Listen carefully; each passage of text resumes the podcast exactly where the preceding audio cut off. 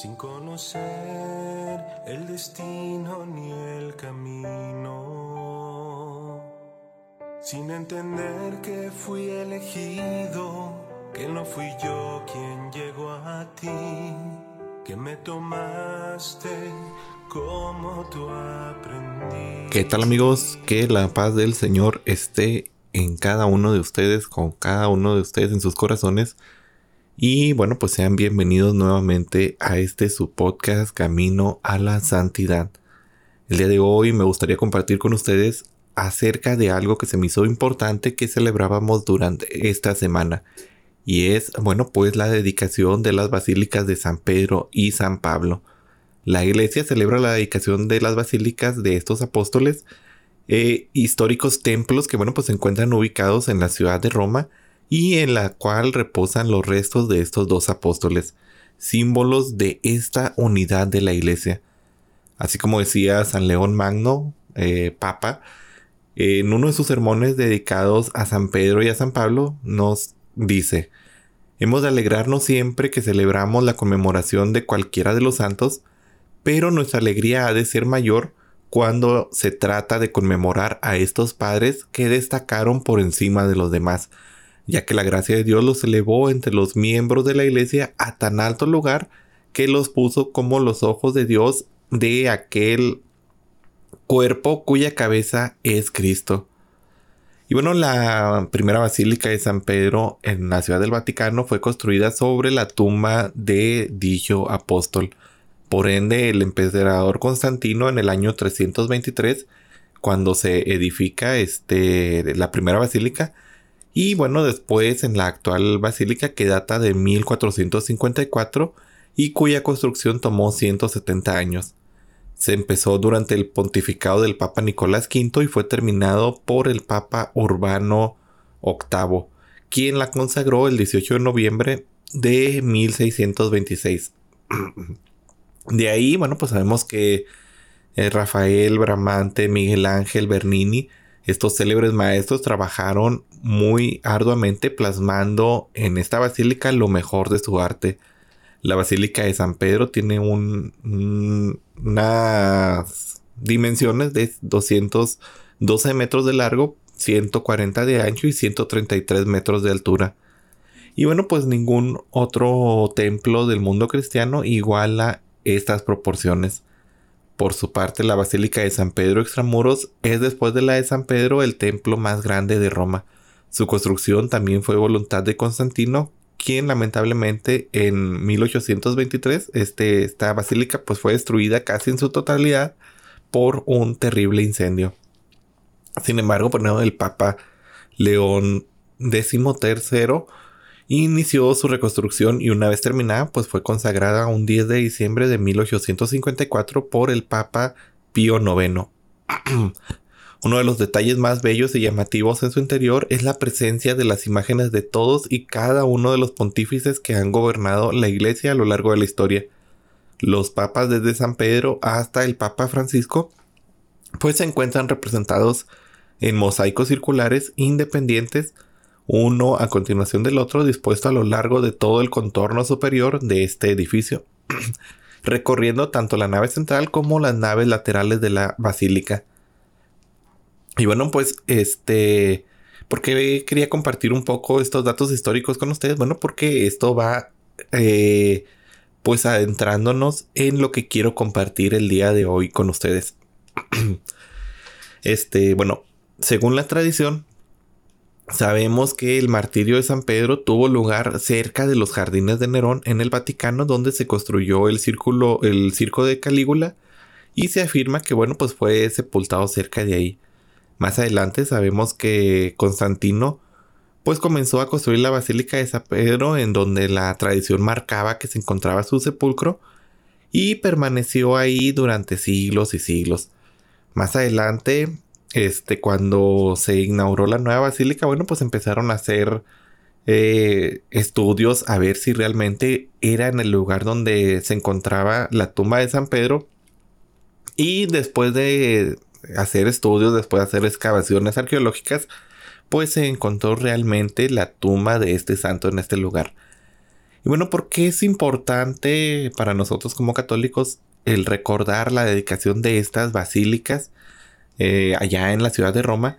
Y este, bueno, ¿por qué es importante también para nosotros el eh, pues celebrar lo que es este estos templos, estas basílicas donde pues rendimos culto a nuestro Señor.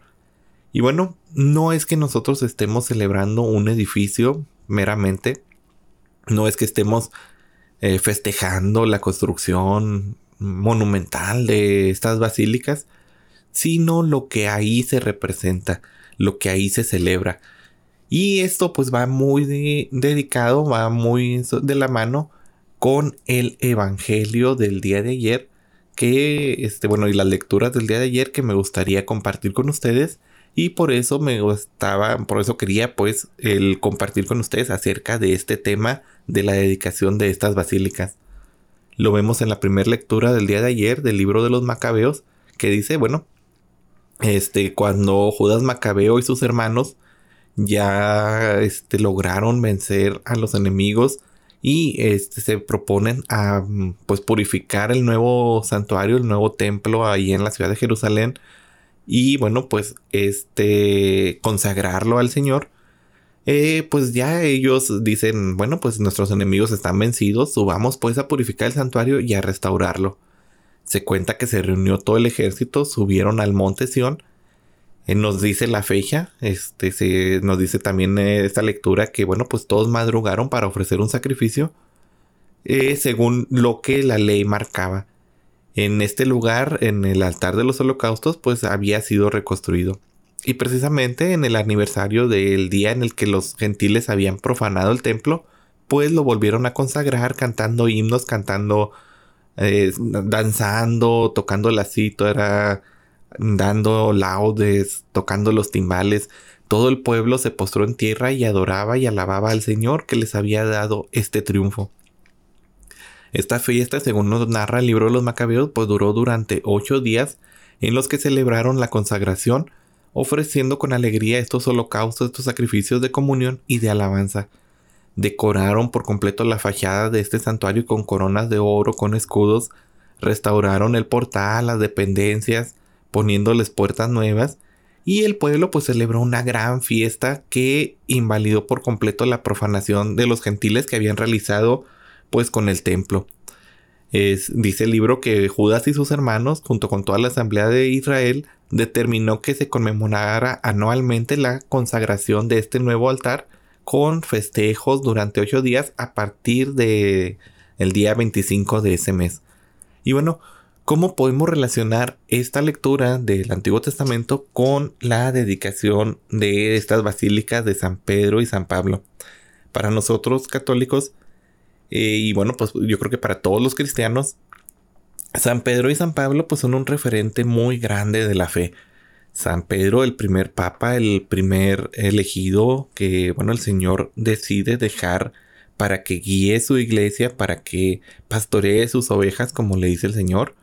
Eh, le dice, Pedro, ¿me amas? Pues sí, señor, tú sabes que te quiero. Ah, bueno, pues apacienta a mis ovejas. Y le hace esta pregunta tres veces. Entonces, bueno, es muy importante para todos nosotros como cristianos este hombre a quien el Señor pues decide dejarle para que apaciente sus ovejas en la tierra. Este primer gran líder a quienes todos sus hermanos, los demás apóstoles, pues iban con él y junto con él pues tomaban decisiones importantes de lo que iba a pasar.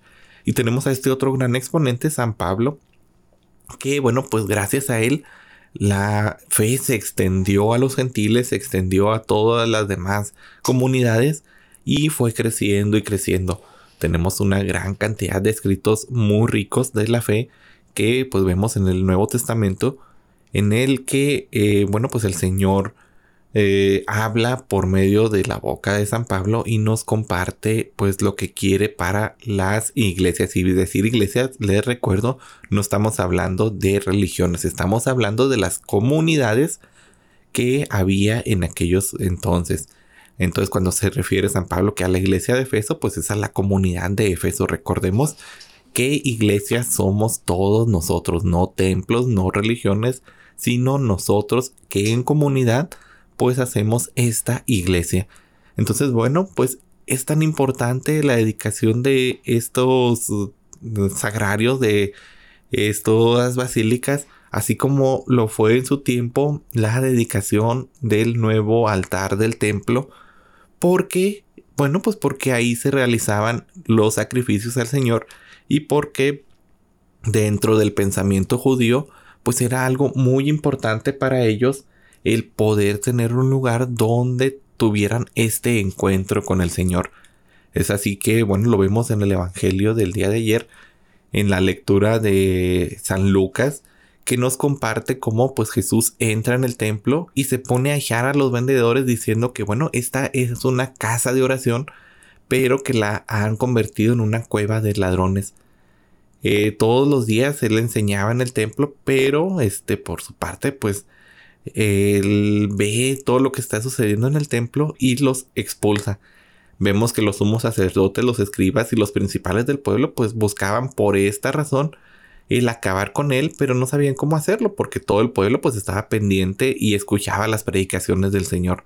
Eso nos dice el Santo Evangelio del día de ayer y pues va muy relacionado a esto precisamente a estas celebraciones porque como les decía no estamos celebrando al eh, edificio en sí, sino lo que representa estamos festejando que, bueno, pues ahí es donde nosotros presentamos el nuevo sacrificio que es la Eucaristía a nuestro Señor.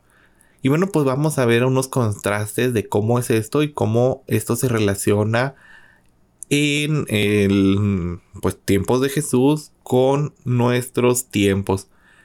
En el templo restaurado para los judíos, ellos en su pensamiento sin un templo restaurado, pues ellos no son nada.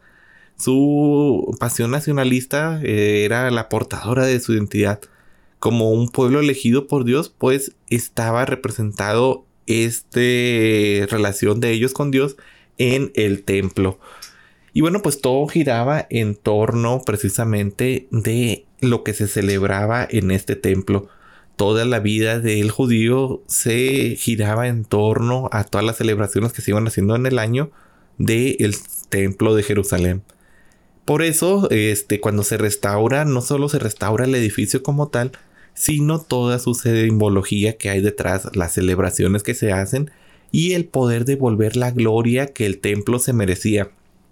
Porque, bueno, así el pueblo recuperaba su sentido, su identidad, su lugar de adoración y de oración, este intercambio entre pueblo y hombre digo, entre el hombre y Dios, entre el pueblo y Dios, en donde pues se encontraba la presencia de Dios en medio de ellos. Aún hoy en día pues conservamos este encuentro con el Señor en este lugar especial. Si bien Jesús nos enseña que bueno pues eh, como le dice a la samaritana, llegará el día en el que se dé culto en verdad, este, en espíritu y en verdad pues también sabemos que este lugar privilegiado que es el templo, nuestra casa de oración, nuestra casa de encuentro con el Señor, pues es precisamente eso, un lugar privilegiado donde nosotros podemos ir a celebrar los sacramentos y a celebrar especialmente este nuevo sacrificio de la Santa Eucaristía, este nuevo sacrificio perfecto donde conmemoramos pues la entrega de nuestro Señor por cada uno de nosotros. Entonces por eso es tan importante el templo hoy en nuestros días y por eso es tan importante también la dedicación de estas dos basílicas porque son lugares de encuentro donde pues aún hoy en nuestros días conservamos esta dignidad y este lugar tan hermoso que dedicamos para el encuentro propio con nuestro Señor en los sacramentos, que es el culmen y la base de toda la vida cristiana. Entonces, bueno, también es importante eh, la dedicación de estos templos porque, bueno, pues como hemos visto, están dedicados a los pilares que comenzaron la iglesia. El pilar que quiso dejar nuestro Señor para guiarla y el pilar que hizo abierta esta iglesia a todas las comunidades del mundo.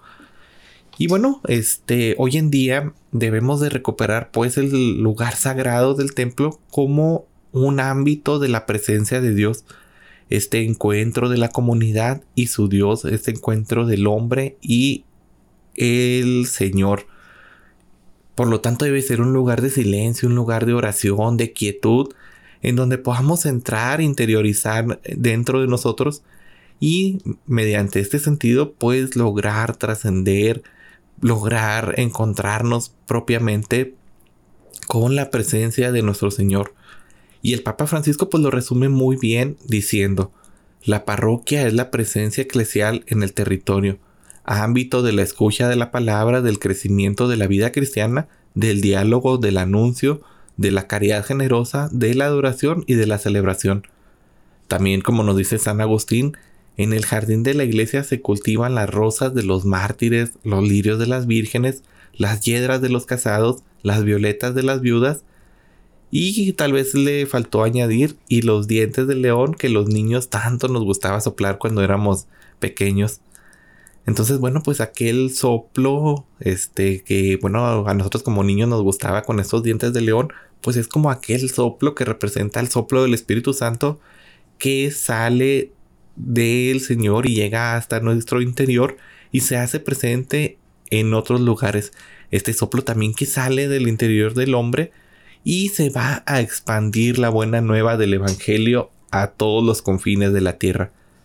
Y dice, bueno, pues siempre eh, se nos dice sobre esto que, bueno, pues este, como dice Jesús, debe ser un lugar, una casa de oración, no convertirlo en una cueva de ladrones.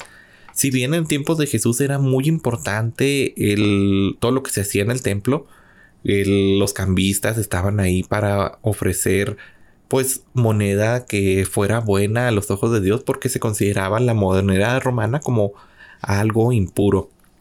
Entonces era muy importante el poder cambiar la moneda romana por moneda judía para poder realizar las compras de lo que se iba a ofrecer en sacrificio. También por eso estaban los tendistas que, bueno, pues servían precisamente para poder llevar todos estos sacrificios que la gente presentaba. Entonces estaban ahí vendiendo animales para los sacrificios y todo lo que era necesario. Sin embargo, ¿qué es lo que está mal? Jesús ve todo esto y bueno, pues eso es normal, eso es este parte del pensamiento judío de aquel entonces y por ende pues era parte de la vida de todo judío. Sin embargo, esto ya se había vuelto algo que era meramente fuera del ambiente espiritual. Muchas veces la gente solamente iba al lugar a ofrecer sacrificios para em, pues estar bien ellos, eh, al menos consigo mismos, no tanto con Dios. Era, por ejemplo, yo soy alguien que me dedico a estafar a la gente, yo soy alguien que me dedico a hacer ahí como que tranzas, por así decirlo. Yo soy alguien que me dedico pues a ganar a costa del sufrimiento humano. Pero pues voy al templo, ofrezco un sacrificio y con eso ya estoy bien con Dios. Y puedo seguir otra vez pues estafando a la gente, puedo seguir otra vez con todas las cosas malas que yo hago. También era un lugar en el que ya parecía más que una casa de oración, pues un mercado donde yo iba a poder ir a platicar con mis amigos, a encontrarme, entre otras muchas cosas que eran muy alejadas del propósito original. En este sentido, bueno, pues también podemos ver en este templo nuestro propio templo, que, bueno, pues nuestro cuerpo es el templo de la naturaleza y del espíritu divino. Por lo tanto, debemos de conservarlo sano, debemos de respetarlo, de estudiarlo, de conocer sus derechos y no maltratar nuestro propio cuerpo. Este, porque bueno, pues el templo que nosotros hacemos, el, maltrato que nosotros a veces hacemos a nuestro propio cuerpo, pues es muchas veces este templo que estamos, eh, este maltrato, perdónenme, que estamos realizando en este templo vivo de Dios, que bueno, pues se produce en cada día en los demás. También es por eso importante que, bueno, pues nosotros estemos limpios de corazón, limpios de espíritu. ¿Cómo? Pues acercándonos constantemente a la confesión sacramental. Esto porque, bueno, pues recordemos cuando nosotros nos acercamos a este comulgar el cuerpo de nuestro Señor, pues somos agrarios vivos, al menos por unos minutos, de nuestro Señor que entra en nuestro interior. Entonces es ese lugar, nuestro cuerpo se vuelve un templo del Espíritu, un templo de Dios vivo que entra en cada uno de nosotros. Es por esto que este templo debe tener esa dignidad, debe tener esta pureza de corazón y de espíritu. Y bueno, pues no podemos nosotros recibir al Señor en un cuerpo pues manchado, en un cuerpo este impuro que se mancha pues con el pecado. Recordemos, como nos dice por ahí un cántico, que bueno, la comunión es, tiene doble efecto. Cuando nosotros estamos limpios, cuando nosotros estamos preparados, pues es un efecto santificador. Pero cuando nosotros recibimos al Señor en pecado, cuando nosotros recibimos al Señor en este templo de nuestro corazón impuro, pues esto va siendo motivo de nuestra propia condenación. Y algún día, Dios no lo quiera, si seguimos de esa manera, pues llegaremos a esta condenación eterna que será estar separados de nuestro Señor. Ahora me voy a otro punto. ¿Por qué los templos son tan grandes y están tan llenos de adornos y por qué este gastamos tanto dinero en embellecer los templos cuando podemos utilizarlo en dar de comer a los hambrientos, en ayudar a las personas, argumentos que muchas veces utilizan en contra de, de nosotros.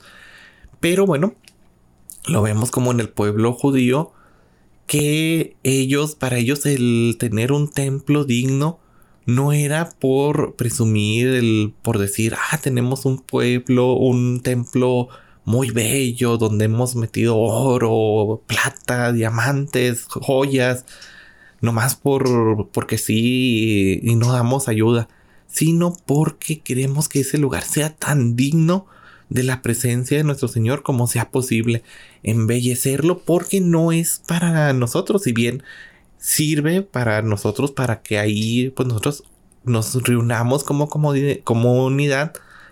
Este lugar es un templo, un lugar sagrado, es tierra santa, tierra sagrada. Y nosotros pues queremos dedicar lo mejor que se pueda para prepararlo para ese encuentro con el Señor. Es como si nosotros dijéramos, ah, va a venir el presidente de nuestro país a nuestra casa pues nos afanamos porque ya sabemos que va a venir en un mes, nos afanamos por pintar la casa, por embellecerla, por cambiar los muebles viejos, por dejar todo para recibir a este presidente, a este dignatario o, a esta persona importante y nos mostramos lo mejor de nosotros, nos ponemos nuestros mejores vestidos y demás. Muchas veces esto lo hacemos con personas que van a venir a visitarnos, alguna persona que consideramos importante o demás. ¿Por qué no hacerlo entonces con el más importante que es nuestro Señor? Entonces no critiquemos en ese sentido a veces que los templos están tan hermosos y que se les ha invertido bastante dinero porque nosotros desde nuestra mentalidad humana y nosotros desde nuestra, este, ¿cómo se podría decir? Desde nuestro pensamiento, desde nuestra humildad, desde la misma naturaleza humana, pues deseamos presentar lo mejor al mejor de todos, que es nuestro Dios. Entonces, si podemos embellecer todo lo que se pueda a nuestro templo, darle esa dignidad, pues será algo mejor porque es no el sacrificio que estamos realizando para poder hacer de esta manera, pues, un lugar propio para el encuentro con el Señor. Nos lo dice, por ejemplo, el padre mm, Gerardo, a quien compartimos su reflexión pues, en nuestra página web y en nuestras redes sociales. Que, este, bueno, en cierto modo nuestros templos deben de propiciar este encuentro con el Señor. Por ello debemos de crear en ellos una atmósfera propicia para este encuentro. No debemos de preocuparnos tanto por por todo esto, eh, por decir, ah, es la estructura física, sino aunque sí es importante, sino más bien por lo fundamental que es el encuentro propicio de esta relación de amor con Dios y con los hermanos. Eh, si el templo deja de cumplir esta función, pues se corrompe por completo este sentido. Y muchas veces, pues hoy en nuestros días, eh, así como el pueblo de Israel, pues pareciera que tenemos muy mala memoria. El pueblo de Israel no habían pasado ni 200 años de la reconstrucción del templo y ya lo habían convertido en un lugar de perversión, una cueva de bandidos, como dice el Señor. Lo mismo sucedió cuando Dios por medio de Moisés pues libera al pueblo de la esclavitud del faraón y el pueblo se pierde. Y lo mismo sucede hoy en nuestros templos, que hemos perdido el sentido de nuestros templos. Ya no somos capaces de crear esta atmósfera de oración, de esta atmósfera de encuentro con el Señor, sino que lo convertimos en un lugar más, un lugar más en donde, como nos dice también el padre Gerardo, si suena el teléfono no pasa nada. Si yo quiero mastico chicles, si yo prefiero, pues estoy platicando con mi amigo en vez de estar celebrando la dignidad de la Santa Eucaristía. Si realmente supiéramos el misterio tan grande que sucede al momento de celebrar la Santa Eucaristía, créanme que todos nos postraríamos en el suelo pidiendo perdón por todas las veces que no lo hemos aprovechado y que no hemos dado la dignidad tan grande que se celebra en ese lugar sagrado. Y no es algo anticuado, no es algo de que ya no estamos a la moda, que ya no nos hemos adaptado a las nuevas realidades de nuestros días, sino que es algo que, bueno, va sobre lo más importante que debe ser este lugar, este encuentro de oración sagrada con nuestro Señor. No debemos de estar ahí platicando, hablando por teléfono, hacer como si no importara, como si fuera un lugar más, porque ese es el lugar más sagrado. Yo creo que si nosotros viviéramos en templos de Jesús ya nos hubieran matado por blasfemos, ya nos hubieran mandado a crucificar también así eh, por haber blasfemado en contra de este lugar sagrado. Y bueno, pues aquí les van algunas cosas ya para ir terminando este episodio que muchas veces pues tendemos a dar en este lugar abusos litúrgicos. A veces se nos olvida la importancia de este lugar sagrado que nos olvidamos por completo de lo que es importante. Y tal como nos dice la Congregación para el Culto Divino y la Disciplina de los Sacramentos en la publicación Redemptoris Sacramentum, hay algunas cosas que debemos de observar, sobre todo al estar cerca de celebrar la Santa Eucaristía. La misa, por lo tanto, debe de celebrarse en un lugar sagrado, salvo, perdón, salvo algunas excepciones, claro, hay retiros que se celebran en casas de retiro, hay este veces en las que pues, se celebra en otros lugares, pero por lo general debe celebrarse en este lugar sagrado, en este templo o lugar sagrado que sea propiamente pues dedicado para la celebración del culto divino. Por lo tanto, no podemos ir a cualquier eh, templo o lugar sagrado de otras religiones y celebrar ahí la misa. No, no está permitido. Tampoco está eh, permitido relacionar la celebración de la misa con acontecimientos meramente mundanos o con otros elementos que pues no concuerden con eh, lo que se está celebrando, con lo que nos enseña el magisterio. Hay veces que también pues nos vamos por eso y empezamos a decir de otras cosas y se nos olvida lo más importante que es eh, la celebración del sacramento del misterio que estamos celebrando. No debemos de introducir ritos tomados de otras religiones a la misa. Hay veces que decimos, ay, qué bonito, ese es un rito que una vez fui a una boda cristiana y me gustó y quiero, no sé, después de la misa quiero romper las copas de vino. Porque así lo hacen los judíos y... ¡Ay, qué bonito! Me gustó la... No, no, no, no está permitido. Eh, también recordemos que un laico no puede leer el Evangelio. Por lo tanto, tampoco puede predicar la homilía.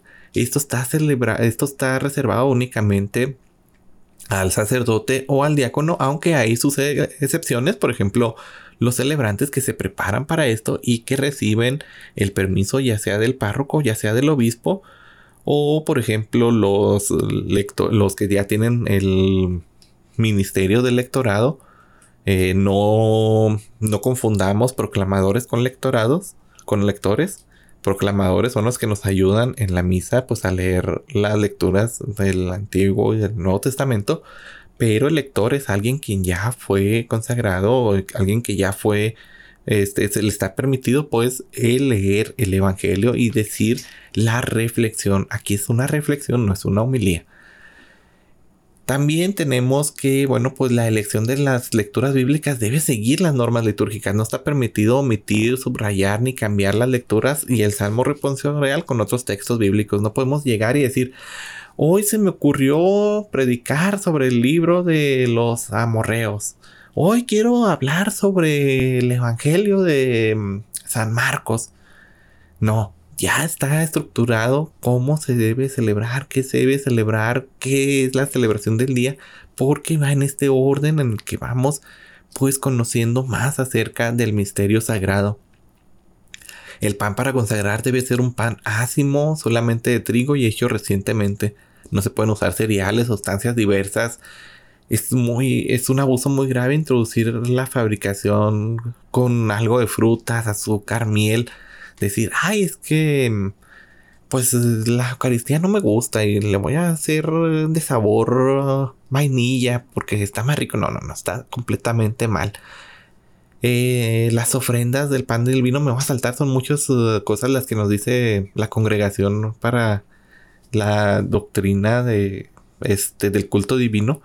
Pero bueno, me voy a ir con lo más importante que nos corresponde a nosotros. Este, las ofrendas del pan y el vino se pueden compartir otros dones. Estos últimos pues deben de ponerse en un lugar oportuno, fuera de la mesa eucarística. Em, las oraciones, recordemos que hay oraciones que están destinadas únicamente al sacerdote y nosotros como laicos debemos de saber cuándo entra nuestro papel en la celebración de la misa. Hay veces que ya como ya no las sabemos de memoria, estamos recitándolas como si nosotros fuéramos quienes celebráramos eh, propiamente presidiendo la celebración. Si bien todos, como nuestro sacerdocio común, celebramos la misa, solamente el que preside es quien dice las oraciones que le corresponden. Eh, podemos comulgar de rodillas o de pies según lo establezca la conferencia de obispos de cada país. Y bueno, este no, no hay, debemos de tener también mucha obediencia a lo que la conferencia episcopal de obispos nos dice. Se suscitó mucho el año pasado de que, bueno, pues la comunión en la mano y hay, hubo gente que saltó por los aires y no, esto está mal y no está permitido. Debemos de ser obedientes. Ahí era por cuestión meramente pues por estos medios de la pandemia, por esto precisamente que se fue suscitando y pues para protegernos a nosotros mismos, entonces debemos de seguir esto propiamente el pues ser obedientes a lo que nos dice eh, la, la conferencia episcopal, pero siempre cuidando que no exista peligro de profanación. Por ejemplo, el sacerdote no debe distribuir la comunión a los fieles en la mano si hay peligro de profanación. Es por eso que bueno, las instrucciones en este año han sido, sí, te doy la comunión en la mano, porque bueno, así debe ser ahora por estas cuestiones, pero comulga aquí enfrente, no te la lleves a tu lugar, no comulga enfrente del ministro, comulga enfrente del sacerdote, porque es para no prestarse a estos peligros de profanación. Eh, debemos de vigilar eh, constantemente los lugares sagrados precisamente para evitar pues que haya abusos litúrgicos y este también debemos de tener ser muy conscientes que es un lugar sagrado el templo. Por lo tanto, este no debemos de, por ejemplo, levantarnos a compartir un testimonio dentro de la celebración eucarística, sino hacerlo fuera de la celebración cuando la celebración ya ha terminado propiamente. Porque pues no debemos de confundir de esta manera la humilía ni suprimirla no debemos de estar ahí a plática y plática. Muchas veces llegamos temprano a misa y se nos olvida que ahí está el Señor presente en el sagrario y nosotros estamos a plática y plática y plática y hola amigo, hola, ¿cómo estás? gritando y demás. Recordemos que es un lugar sagrado. Aprovechemos estos tiempos que llegamos temprano para estar en silencio yo y mi Señor, mi Señor y yo.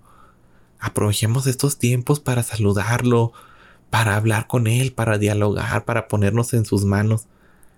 Este, mm, aprovechemos todo esto pues para tener este lugar como un lugar adecuado e idóneo del encuentro entre el hombre y su Señor, el hombre y Dios. Obedezcamos pues a esto y no nos prestemos a abusos litúrgicos que a veces hacemos, no estemos platicando, no estemos mascando chicle, vayamos con decoro, con eh, ropas pues que vayan propiamente al encuentro y que no susciten el pecado. Muchas veces eh, vamos ahí medio extravagantes que en vez de poner atención a lo que está sucediendo en el altar, la gente está poniendo atención en nosotros porque vamos bastante extravagantes y ya no diré más. Y bueno, pues aquí termino en esta reflexión que se nos ha alargado a lo normal de lo que compartimos los sábados. Eh, casi vamos a un episodio de los martes, pero consideraba algo importante para que recordemos la importancia que tienen nuestros lugares de encuentro con el Señor la importancia que tiene el reunirnos en estos lugares, en estos templos sagrados que han sido consagrados precisamente para la celebración de los sacramentos y el cómo debemos nosotros dar esa importancia que el pueblo de Jerusalén, que el pueblo de Israel daba en la dedicación de este templo.